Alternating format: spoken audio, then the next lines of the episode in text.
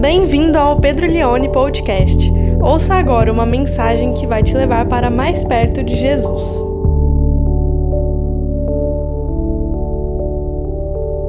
Pessoal, nós estamos numa série de mensagens chamada O Dilema das Redes. Ah, falamos já sobre alguns dilemas que a gente tem enfrentado nessa era digital que nós estamos vivendo. Falamos sobre ah, o dilema do perfil e da identidade, semana passada do tempo e da produtividade, e hoje nós vamos falar sobre o dilema de amar e aceitar. Amar e aceitar pessoas. É um grande desafio para nós. E para esse, para esse tema eu gostaria de usar esse texto aqui de 1 João capítulo 4, do verso 1 até o versículo de número 10. Vamos ler o texto juntos? Preste atenção em cada palavra do texto, preste atenção no que o texto está dizendo porque se você tiver uma boa, um bom, uma boa compreensão do texto em si, fica mais fácil para eu pregar. Eu não preciso gastar tanto tempo para explicar é, o texto, tudo que ele diz. Então vamos lá. Diz assim a palavra de Deus: Amados, não deem crédito a qualquer espírito, mas provem os espíritos para ver se procedem de Deus, porque muitos falsos profetas têm saído do mundo afora. Nisto vocês reconhecem o Espírito de Deus. Todo espírito que confessa que Jesus Cristo veio em carne é de Deus. E todo espírito que não confessa isso a respeito de Jesus não procede de Deus. Pelo contrário, este é o espírito do anticristo, a respeito do qual vocês ouviram dizer que viria e que agora já está no mundo. Filhinhos, vocês são de Deus e venceram os falsos profetas porque aquele que está em vocês é maior do que aquele que está no mundo. Eles procedem do mundo, por essa razão, falam da parte do mundo e o mundo os ouve. Nós não, nós somos de Deus. Quem conhece a Deus nos ouve. Quem não é de Deus não nos ouve. Nisto conhecemos o espírito da verdade e o espírito do erro. Amados, agora a sessão do amor aqui. Amados, Amemo-nos uns aos outros, porque o amor procede de Deus. E todo aquele que ama é nascido de Deus e conhece a Deus. Quem não ama não conhece a Deus, pois Deus é amor. Nisto se manifestou o amor de Deus em nós, em haver Deus enviado o seu filho, o seu filho unigênito ao mundo para viver por meio dele. Nisto consiste o amor, não em que nós tenhamos amado a Deus, mas em que ele nos amou e enviou o seu Filho como propiciação pelos nossos pecados. O dilema de amar e aceitar. Quem nunca ouviu aquela expressão: ah, se a pessoa ah, não te aceita é porque ela não te ama. Porque se ela te amasse, ela aceitava você do jeito que você é. Então, se ela te deixou, é porque no fundo ela nunca te amou. Porque quem ama, aceita. Então, se a pessoa não está pronta para receber você do jeito que você é, então é porque ela não ama você. Aí você vai ver a pessoa. A pessoa é mentirosa, a pessoa é corrupta, a pessoa é esquizofrênica, a pessoa é problemática, a pessoa é invejosa, a pessoa é fofoqueira, a pessoa é gananciosa, a pessoa é falsa, e aí você fala: tem que me amar do jeito que eu sou. Se você não me aceita é porque você não me ama. É um grande dilema para nós, porque criamos na cultura do mundo que nós vivemos essa, esse dilema de amar e aceitar. Eu tenho que aceitar a pessoa do jeito que ela é para que eu possa amá-la? Ou, ou não? Ou eu consigo amar ela e não aceitar ela do jeito que ela é, mesmo que ela ache que isso não é amor. Por que, eu estou falando disso? Porque nós estamos trabalhando um grande tema essas semanas que é falando sobre as redes sociais, sobre a era digital. Estamos falando sobre o, o dilema das redes. E nós vivemos numa, num espaço ocupado pelo mundo digital, onde Existe muita guerra, existe muito debate, muito embate, existe muito confronto nas redes sociais. E hoje eu consigo ver claramente nas redes sociais que tem o pessoal da igreja e tem o pessoal não da igreja. E o pessoal da não igreja não gosta do pessoal da igreja. E o pessoal da igreja briga com o pessoal da não igreja. E aí a gente está nesse debate.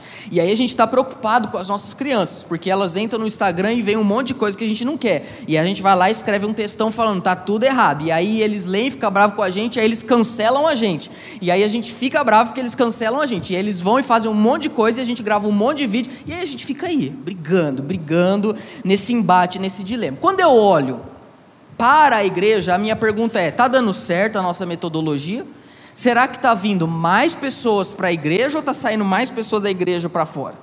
Me parece que está saindo mais pessoas da igreja do que vindo pessoas para dentro da igreja. Vocês estão aqui porque vocês são uma exceção. Vocês sabem que vocês são minoria na cultura de hoje. Vocês sabem que hoje estar num, domingo, num sábado à noite dentro de uma igreja é, é a menor parte da cidade principalmente das pessoas da nossa idade. A maior parte das pessoas da nossa idade não estão na igreja hoje. Então, como que a gente lida com isso? Porque, claro, tem muitas coisas que as pessoas que não são da igreja falam e fazem que a gente não concorda e a gente olha e fala, é errado. Mas, por um outro lado, me parece que a mensagem de Jesus para nós é que a gente tem que amar as pessoas. Mas como que eu vou amar uma pessoa que ensina algo que Jesus falou que não é aquilo? Mas Jesus pediu para eu amar.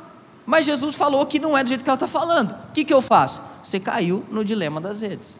Então a minha missão hoje aqui nesse sábado é tentar falar um pouco sobre isso. Não tudo, porque esse é um assunto muito complexo. Esse é um assunto que envolve a cultura, envolve a missão da igreja, envolve a metodologia da missão da igreja e envolve o coração da igreja. A minha missão aqui nessa noite é preparar um pouquinho mais o seu coração para lidar com pessoas que você ama, mas não aceita, ou pessoas que você não aceita, mas e também não consegue amar. Então a gente vai tentar entender como funciona esse dilema e como que a gente pode se envolver em todas essas questões. O texto lido é de 1 João, capítulo 4. E 1 João é um texto é, muito importante para nós. O apóstolo João, conhecido como apóstolo do amor, ele fala muito sobre amor. É ele que fala, ele que escreveu aquele versículo porque Deus amou o mundo de tal maneira que deu seu Filho único para que todo mundo creia nele, que creia nele, não morra, mas tenha vida eterna. Foi João que escreveu isso lá no Evangelho dele, mas aqui nós estamos na carta de João. E uma dificuldade de ler a carta de João é que João não tem um estilo literário igual de Paulo. Paulo ele começa um assunto e ele vai escamando aquele assunto e ele vai ele continua. João não, João ele é meio ele vai se sobrepondo, ele fala de uma coisa. Já conversou com pessoa assim? A pessoa fala de uma coisa, de repente ela está falando de outra coisa, ela volta no assunto, aí ela tenta mostrar uma conexão entre aquilo e você fala, eu não entendi nada. Então João é quase isso, ele se sobrepõe, ele vai, ele vai ali, ele vai lá, ele fala do amor, ele fala do mundo, ele fala do falso profeta, e aí a gente que vai pregar o texto, a gente gasta horas para tentar entender o João. Mas o João é entendível e inteligível, porque quem falou para o João escrever o que ele escreveu foi o Espírito Santo. E ele está aqui conosco nessa noite, então ele nos ensina. Agora, o que eu vou dizer aqui, ainda dentro do, da minha introdução, é muito importante porque eu vou falar em toda a pregação, que não é longa. Mas eu quero fazer uma comparação, preste atenção por favor. Eu quero fazer uma comparação entre um espírito de engano que permeava aquela igreja para a qual João escreveu, em comparação com o ambiente cibernético, com a internet, porque tem a ver uma coisa com a outra, pelo menos no que eu enxerguei no texto. João escreveu essa carta para sanar assuntos periféricos, mas principalmente para resolver um problema de uma heresia que se infiltrou por falsos mestres na mentalidade daqueles cristãos do primeiro século. E o nome dessa heresia, dessa heresia é gnosticismo. O gnosticismo, ele não é uma religião, e aí que está o problema ele é um parasita que se aloja em qualquer religião trazendo disfunções, distorções naquela fé. E o gnosticismo, ele, ele prega algumas coisas, como por exemplo, Deus é uma força impessoal. Ele não é um Deus pessoal que nós podemos conhecer. Ele é uma força que rege o mundo. Hoje tem, tem igrejas, aliás, tem seitas e tem filosofias que pregam isso até hoje, que são gnósticas. Deus é uma força que rege o mundo. Outra coisa que o gnosticismo pregava é que o mundo material é algo ruim. Existe um conflito cósmico entre a terra e o céu. Ambos são como água e óleo, eles não se misturam. Essa força é, impessoal, ela se mate, é, é, ela, ela veio até nós propondo salvação. Preste atenção no que eu vou dizer agora. Como que eu acesso essa salvação que essa força trouxe até nós? A partir da, do entendimento, da iluminação, eu aprendo cognitivamente, da gnosticismo, eu aprendo um conjunto de ideias e isso me leva à salvação. Eu sou iluminado. Então eu sou salvo pelo conhecimento, eu sou salvo pela informação, de modo que se eu chego à informação correta, eu tenho a salvação da minha alma, porque esse corpo, esse corpo é ruim, porque tudo que é material não presta. Então, pela, pelo conhecimento, a minha alma vai ser salva. E essa força impessoal vai me promover um desenvolvimento. Ora, se a matéria é ruim, e tudo que importa é o conceito espiritual, logo, tudo que eu faço com o meu corpo não importa.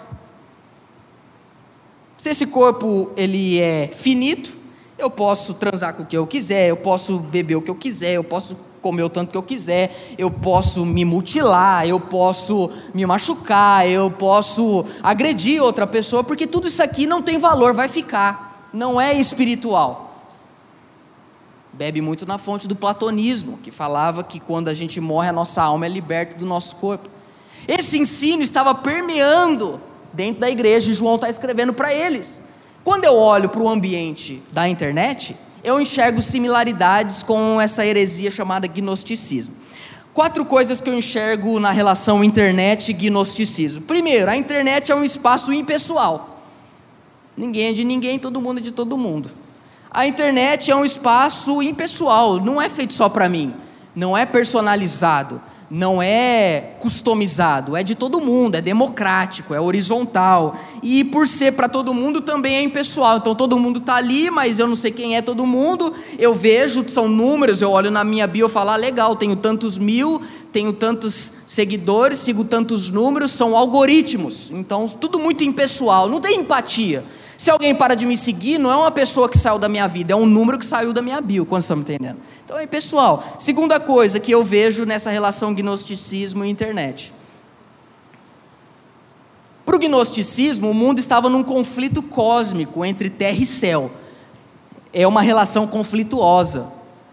Bom, na internet tudo é conflito não é verdade? A internet ela é baseada, ela é movida pelo conflito, ela é movida. Você sabe que tem coisa que você vai postar que você sabe que você vai cutucar. Você fala, agora toma essa aí também. Aí a pessoa fala e você fala, ah, miséria, você vai ver. Aí fica um respondendo para o outro assim. Dois. Dois. Além de impessoal, de conflituoso, a internet é imaterial, porque não tem carne, a gente não toca na pessoa, a gente não abraça a gente lida com a pessoa de, de uma maneira virtual, de uma maneira online, na linha, mas não na carne. A gente não senta para tomar um café, para cortar um pão, para abraçar, para apertar a mão, para puxar o cabelo. É tudo imaterial, é uma coisa descarnada. Embora seja carnal. Uma quarta e última coisa é que a internet é amoral, ela não, exi não existe moral na internet. Bom, para o gnosticismo, a vida é amoral, ou seja, ela não tem um padrão de certo e errado, porque o que importa é o espírito, então o que eu faço com o meu corpo, não existe uma moral a ser seguida. E na internet é a mesma coisa, não tem regras de etiqueta. Na verdade, a moral é a que você cria, é a que você entende, é a que você concebe, é a que você concorda. E se você não concorda com outro, não siga. Porque aqui pode tudo. Aqui é a moral, não existe certo e errado. Existe o seu certo e existe o meu certo. Existe a sua verdade existe a minha verdade. Então, a carta que João escreve, tentando aplacar essa heresia, pode falar com a gente nessa noite sobre como a gente pode lidar com o dilema de amar e aceitar num espaço conflituoso, imaterial, impessoal e amoral. E eu quero trazer três lições que eu aprendo aqui com esse texto. A primeira, para nós, é que nós jamais, como cristãos, podemos aceitar aquilo que vai contra a palavra de Deus. Ponto. 1 de João 4,1. Ele vai dizer, ele vai usar uma expressão, amados, não vão na onda, não deem crédito, não sigam, não se deixem influenciar por qualquer ideia, ou por qualquer espírito, ou por qualquer conceito. Quer dizer então que eu me tranco e não me, não me relaciono com nada? Não, pelo contrário, provem os espíritos para ver de onde vem. Deixa eu te falar uma coisa. Toda pessoa tem uma ideia. E por trás de toda ideia existe um espírito. E aqui eu não estou ah, falando espírito no sentido ah, de batalha espiritual, dessas coisas, não é isso que eu estou falando. Eu estou falando que por trás de toda ideia ou de toda verdade existe uma mentalidade, existe um, existe um espírito, existe uma inclinação que vai se desaguar absolutamente em duas opções. Ou essa ideia e esse profeta tem como origem Cristo, ou essa ideia, esse profeta, tem como origem um espírito anticristo.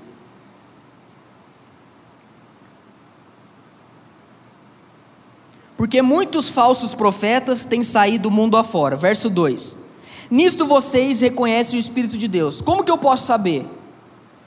E aí ele vai tentar resolver essa, essa heresia aqui. Todo espírito que confessa que Jesus Cristo veio em carne é de Deus.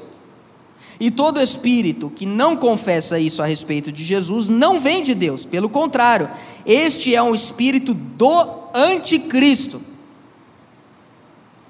Quando a gente fala anticristo, o que, que os crentes pensam? Em alguém. Mas o anticristo está muito além de a personificação de alguém. O anticristo é um sistema de pensamento contrário ao reinado de Jesus.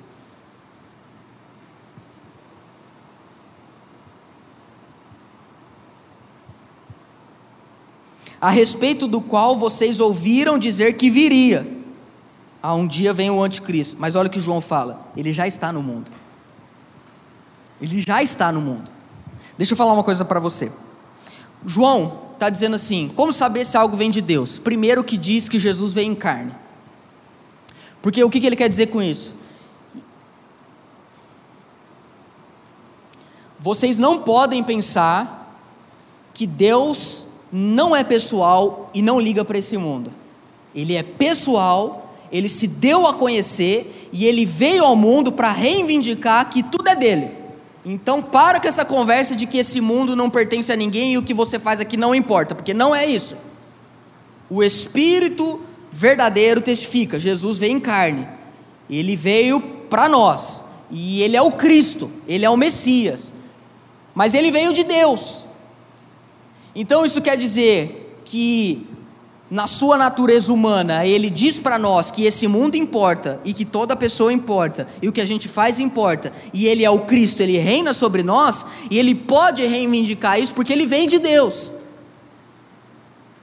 E Deus pode dizer para nós o que é o certo e o que é errado. Deus pode dizer para nós, isso não pode. Ai, mas Senhor, mas o youtuber Senhor, mas isso é muito retrógrado. Já foi. Jesus, upgrade. Repare que a Bíblia nunca vai dizer de um espírito anti-Jesus. Por que, que é anticristo e não anti-Jesus? É simples. Quem dos seus amigos que não é cristão que odeia Jesus? Ninguém. Porque Jesus é muito legal. Quem é Jesus? Gente boa, fala de amor, fala de fé, fala de esperança, fala de alegria, fala de ajudar os pobres, fala de alimentar as viúvas, fala de fazer o bem, fala de não se vingar. Jesus é legal. O problema é quando a gente fala, esse Jesus disse que a sua vida pertence a Ele e que é Ele quem diz o que é certo e o que é errado. Aí, peraí, aí, então a conversa mudou. Anti-Jesus não existe, porque ninguém é anti o homem Jesus. Mas anti-Cristo é anti o rei, anti o governador, ante o dono, ante aquele que é o detentor da verdade. Aí as pessoas não querem nenhum Deus que diga para elas e aponte o dedo na cara delas e diga para elas: isso é errado, você não pode fazer isso. Para nós, homens e mulheres pós-modernos, não há problema em nenhum da gente ter uma transcendência e ter uma, uma experiência metafísica além da terra. A gente é aberto para isso. Qualquer pessoa que você parar no seu trabalho, eu posso fazer uma oração para você? Ai, por favor. Então eu quero fazer uma oração. Senhor, abençoe essa pessoa agora que a partir de hoje ela só faça o que a Bíblia manda. Opa, peraí, não foi isso que. Pois é, isso é o espírito do anticristo. Quantos estão me entendendo? Então o que o João está dizendo é, gente, não deem crédito. É importante vocês saberem que esse espírito ele já está no mundo. Por trás de toda ideia existe alguém que está reivindicando o reinado e dizendo: eu posso dizer que isso é certo e eu posso dizer que isso é errado. Bom, então trazendo para dentro do nosso da nossa conversa sobre o dilema de amar e aceitar, a primeira coisa que a gente tem que entender é que nesse dilema nós, para agradarmos pessoas, jamais deveremos concordar com coisas que elas dizem que Jesus falou que é errado. Ponto. Acabou. Jamais. Ah, mas e se eu for cancelado, se me chamarem de retrógrado, se me chamarem de preconceituoso, se me chamarem disso, se me chamarem daquilo, que chamem. Só que se Jesus falou isso pode, isso pode. Se ele falou isso não pode, meu amigo, pode o mundo inteiro falar que está errado. Se ele falou que está certo, está certo. Acabou. Então a primeira coisa que a gente tem que entender é que nós cristãos não somos guiados pelo que a cultura diz que é certo ou que é errado. Nós somos guiados não pelo espírito do anticristo, nós somos guiados pelo espírito de Deus, que testemunha e testifica que Jesus é o Senhor dos senhores. Acabou. O segundo ponto da mensagem é o seguinte: veja quem você está ouvindo e veja com quem você está tentando falar. Olha que o apóstolo João continua dizendo a partir do verso 5 agora. Ele diz o seguinte: eles, ele está falando dos, dos falsos profetas, que pregam ensinamentos errados, eles procedem do mundo. Por essa razão falam da parte do mundo. E o mundo os ouve. Então você vê, é a gente sentando para ouvir o que a gente quer ouvir. Os falsos profetas vêm do mundo, falam da parte do mundo e o mundo ouve, porque o mundo gosta do que eles estão dizendo. Que Jesus não reina, que pode viver do jeito que quer, que não tem problema, que ele é impessoal, que o mundo é conflito, que é imaterial. Verso 5, verso 5. Eles procedem do mundo, por essa razão falam da parte do mundo e o mundo não nos ouve. 6. Aí João fala: Nós, porém, nós não somos do mundo nós somos de Deus. Aqui entra o grande dilema. A pessoa, ah, mas eu falei para a pessoa, ela falou, não concorda. A pergunta não é se ela concorda, a pergunta é de quem ela, a quem ela pertence.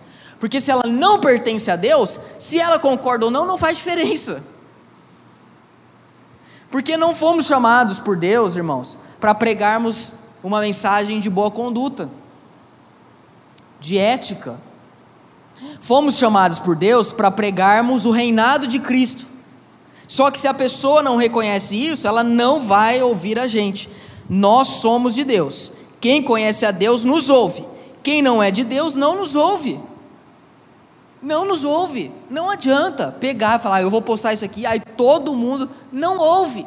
É falar com quem não ouve é falar, é tentar mostrar algo para quem é cego, é tentar falar algo para quem é surdo, é tentar fazer um embrião andar, não anda, não ouve, não vê. Aí fica a gente lá, ah, gritando, perdendo a voz, com crise, mal, brigando, falando com a parede. Você lembra quando sua mãe ia te dar bronca, você falava lá, lá, lá, lá, lá, lá. Quem fazia isso? Lá, lá, lá, lá, lá. Tem um episódio do Chaves que a Chique fala: Não ouço, não ouço, tem um boquinho, olho de peixe. Ela ficou assim. Não adianta. João está dizendo, e aqui, preste atenção: João não está querendo dizer, tipo assim, ah, eu falei com aquela pessoa, ela não quis me ouvir, eu falei, do diabo. Não é isso que ele está dizendo. Ele está falando como apóstolo, ele está falando como autoridade. Eu posso parafrasear dizendo assim: quem não tem o Espírito de Cristo, abre esse livro aqui, ó, fala assim: que porcaria é essa? Quem não tem o Espírito de Cristo, abre esse livro e eu posso dizer uma coisa para você: é como se a pessoa, vamos ver se dá para fazer isso aqui. Pessoa não tem o Espírito de Cristo. Aí ela vai lá e abre. Vou abrir em João 3. Aí ela abre. Vou ler. Aí tá assim, ó. Não vê. Não penetra. Não transforma. Não muda. Por quê? Porque não tem o Espírito de Cristo. Estão sempre conhecendo, sempre estudando e nunca chegando ao conhecimento. Paulo disse isso em uma das cartas dele. Aí você fica gritando: toma! O pastor até que cheirava a Bíblia, fazia assim, tará. não adianta. É, não enxerga. Porque não tem o Espírito. De outra maneira, se tem o Espírito de Cristo, abre a Bíblia, aí lê assim, ó. Nisto consiste o amor não em que tenhamos amado a Deus, mas que Ele nos amou e enviou o Seu Filho como propiciação pelos nossos pecados. A pessoa se enche, a pessoa se rende, a pessoa fala: Jesus, pede, o que, que o Senhor quer que eu mude? Eu mudo. Tem que mudar isso aqui, eu mudo. Tem que sair desse emprego, eu saio. Tem que chutar esse namorado, eu chuto. Tem que sair dessa casa, eu saio. Senhor, tem que deixar, tem que abandonar tudo, eu abandono tem que mudar de ramo, eu mudo. Tem que mudar de vida, eu mudo. Tenho que falar de Senhor, eu falo. Por quê? Porque a pessoa foi cativada pelo Espírito Santo.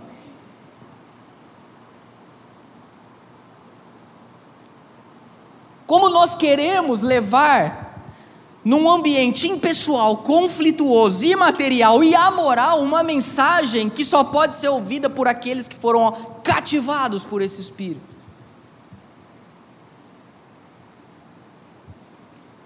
Eu me lembro eu no jogo do comercial gritando para os jogadores: corre! Toca!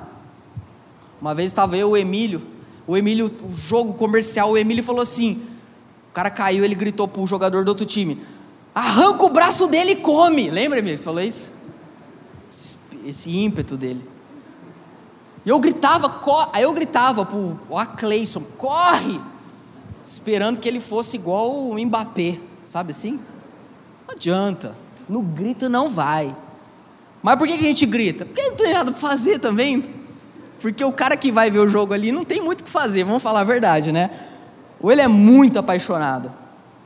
Tem gente que fica gritando e fica lá e debate se, e se machuca e se xinga. Aí eu pergunto: tem nada para fazer? É gritar para alguém que não ouve. Quantos estão me entendendo? Ok, então para o terceiro e última parte da nossa mensagem, o que, que a gente faz?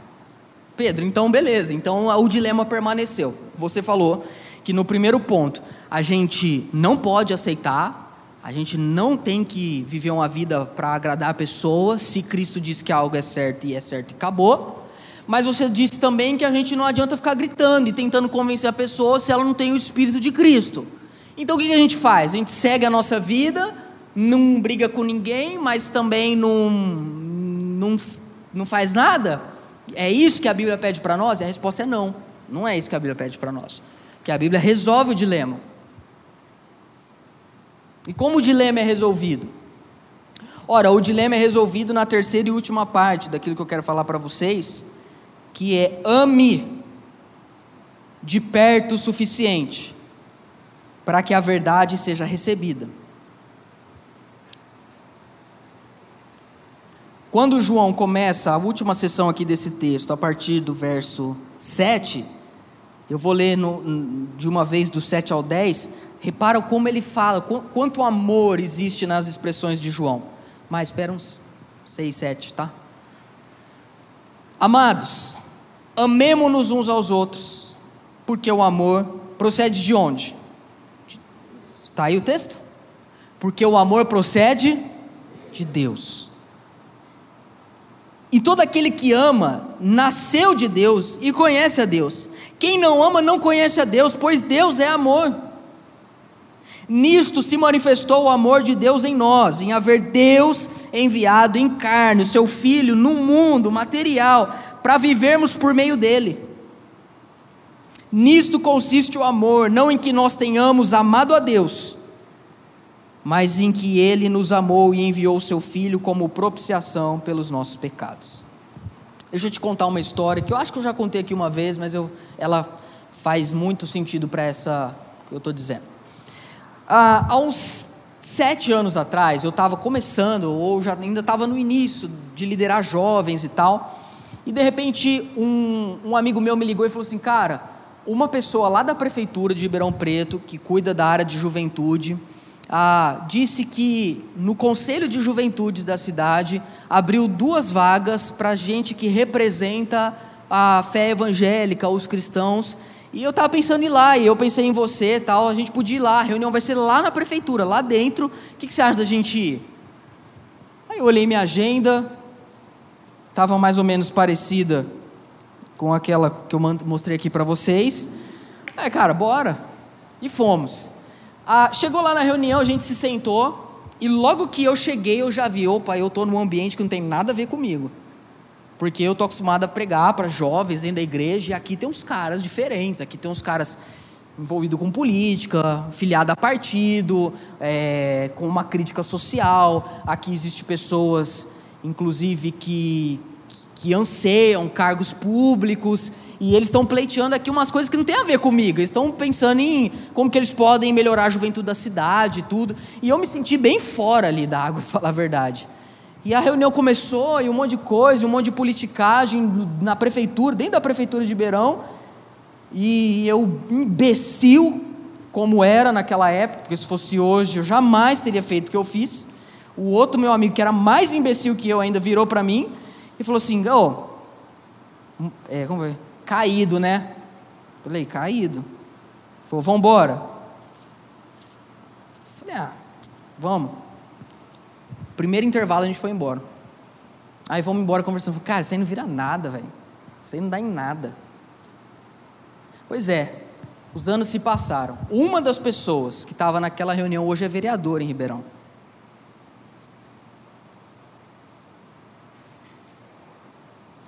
E a agenda dessa pessoa, ela é bem diferente da minha. Não toda, porque uma parte dela é bem parecida, mas uma é bem diferente. Aí o que, que é mais fácil para mim? Pegar o meu Instagram ou o meu Facebook, entrar na página dessa pessoa e começar. Nossa, tá, tá, tá, tá, tá, tá, e pá, e tá. Ou pegar e criar um textão e falar e meter o pau. Por quê? Porque é fácil quando é impessoal, é imaterial, é amoral, é conflituoso. Só que eu não quis ficar lá anos a fio, convivendo, encarnado, perto, conversando, cara, como é que você está? Tudo bem? Como é que é? Ô, oh, cara, tô assim, pô, beleza. Ou vou tomar um café, cara. E eu não, eu não quis. Por quê? Porque naquela época eu cria numa fé imaterial. Eu cria em algo que não se mistura, que esse mundo aqui não, que eu não, não dá porque água e óleo. Se eu tivesse convivido com esse cara, a história hoje poderia ter sido diferente. Estou dizendo que ele ia estar aqui hoje na igreja, mas talvez não tivesse o ódio que ele tem hoje de cristãos. Porque ele poderia lembrar, poxa, mas eu convivi com um que era bem diferente. Ele fez por mim o que ninguém nunca fez. O problema nosso é esse, irmãos. É que a gente não segue o modelo de Cristo. Porque olha que diz o texto no verso 10, que é o último. Nisto consiste o amor. Não, volta no 9. Nisto se manifestou o amor de Deus em nós, em haver Deus enviado o seu Filho unigênito ao mundo para viver por meio dele. Jesus foi enviado pelo Pai. Ele se tornou carne. Ele se tornou um de nós. Ele, ele nos amou porque ele esteve conosco. Porque não tem como amar quem a gente não conhece. Não tem como amar quem a gente está longe. Não tem como ajudar quem a gente repulsa. Como que nós podemos ajudar uma pessoa a encontrar a verdade se a gente não está preparado para estar perto dela? Por isso que, como a gente resolve o dilema do amor e do aceitar? Quando a gente sai, a gente sai do, do nosso lugar de conforto, a gente sai do nosso lugar impessoal, a gente sai da sacada de ficar gritando e, e ficar berrando, e a gente dá a mão para a pessoa e fala: Cara, eu sou crente, você não é, eu não concordo com isso que você diz, mas eu amo você. Pode ter certeza que é esse o amor que Jesus tem por nós. Tem gente que fala assim: não, Jesus entende o seu pecado. Não, ele não entende o seu pecado. Tá? Ele não entende. Ah, não, Jesus sabe que, poxa, olha o fase que você está passando. Não, ele não concorda. Mas ele te ama e ele permanece com você. Então, esse é o espírito do Evangelho. Esse é o espírito que a igreja tem que ter lá fora. Não é o espírito, nós vamos ocupar, nós vamos fincar bandeira, e quem quiser que os incomodados que se mudem. Ei, preste atenção, o mundo jaz no maligno. Jesus não nos chamou para cristianizar a terra. Jesus nos chamou para pregar o reino dos céus. É bem diferente. Só que a gente prega o reino dos céus na dinâmica da mensagem. Ó, você não pode usar um método que diverge do conteúdo da mensagem. Por exemplo, se o conteúdo da mensagem é amor, o método não pode ser ódio. Se o conteúdo da mensagem é alegria, o método não pode ser ironia. Se o conteúdo da mensagem é paz, eu não posso tentar implantar a paz por meio da guerra. Porque o método, o princípio, o espírito do Evangelho segue o próprio conteúdo da mensagem. Tudo que as pessoas querem hoje é se sentir amadas. Mas me parece que a gente é a última pessoa que elas pensam que amam elas. É muito fácil você pegar essa minha pregação e levar para algum lado que você queira. Só que se você ouvir o primeiro ponto e o segundo, você está entendendo o equilíbrio. João, ele termina dizendo no verso 10, que é o último que eu vou ler. Nisto consiste o amor, não em que nós tenhamos amado a Deus, mas em que Ele nos amou e enviou Seu Filho como propiciação pelos nossos pecados. A história que a gente conta, olha só, a história que a gente conta para as pessoas não é assim, olha como eu amo a Deus e por isso eu faço o que eu faço, porque não é isso que o evangelho ensina. Não é, a história não é sobre como nós amamos a ele, mas é sobre como ele nos amou. Movidos pelo esse constrangimento, movidos por essa gratidão, movidos por essa reconciliação, a gente se torna os agentes da reconciliação no mundo.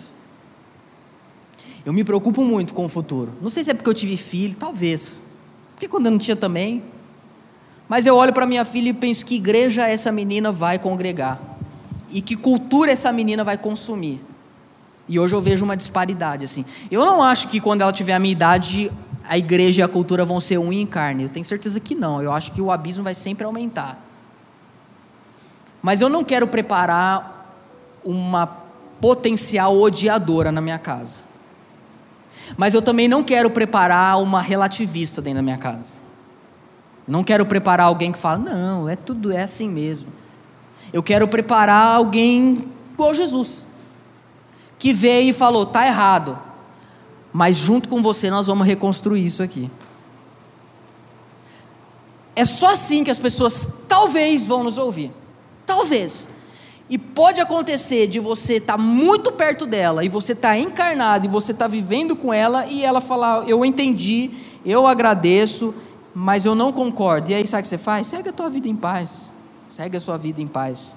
Mas o dilema de amar e aceitar se resolve assim. Hoje eu tentei só resolver esse, esse dilema aqui para você. E aí a gente, para terminar, a gente reconfigura o ambiente cibernético gnóstico. De um espaço, de um espaço impessoal, os cristãos, para aquela pessoa se torna a Pamela. De um espaço, de uma comunidade impessoal, os cristãos, para aquela pessoa que trabalha com o Hudson, o Hudson é cristão, é pessoal, é uma pessoa. Os cristãos, eles se tornam pacificadores em vez de conflituosos, porque eles estão perto. Eles prezam pela paz. Eles pregam a paz por meio da paz. De conflituoso, ele se torna reconciliador. De imaterial, ele se torna físico, porque há abraço, porque há toque, porque há presença, porque há café, porque há bolo, porque há mesa, porque há comunhão, porque há olho no olho. e de amoral se torna ético admirável. Porque deixa eu falar uma coisa para você. Aquelas pessoas que mais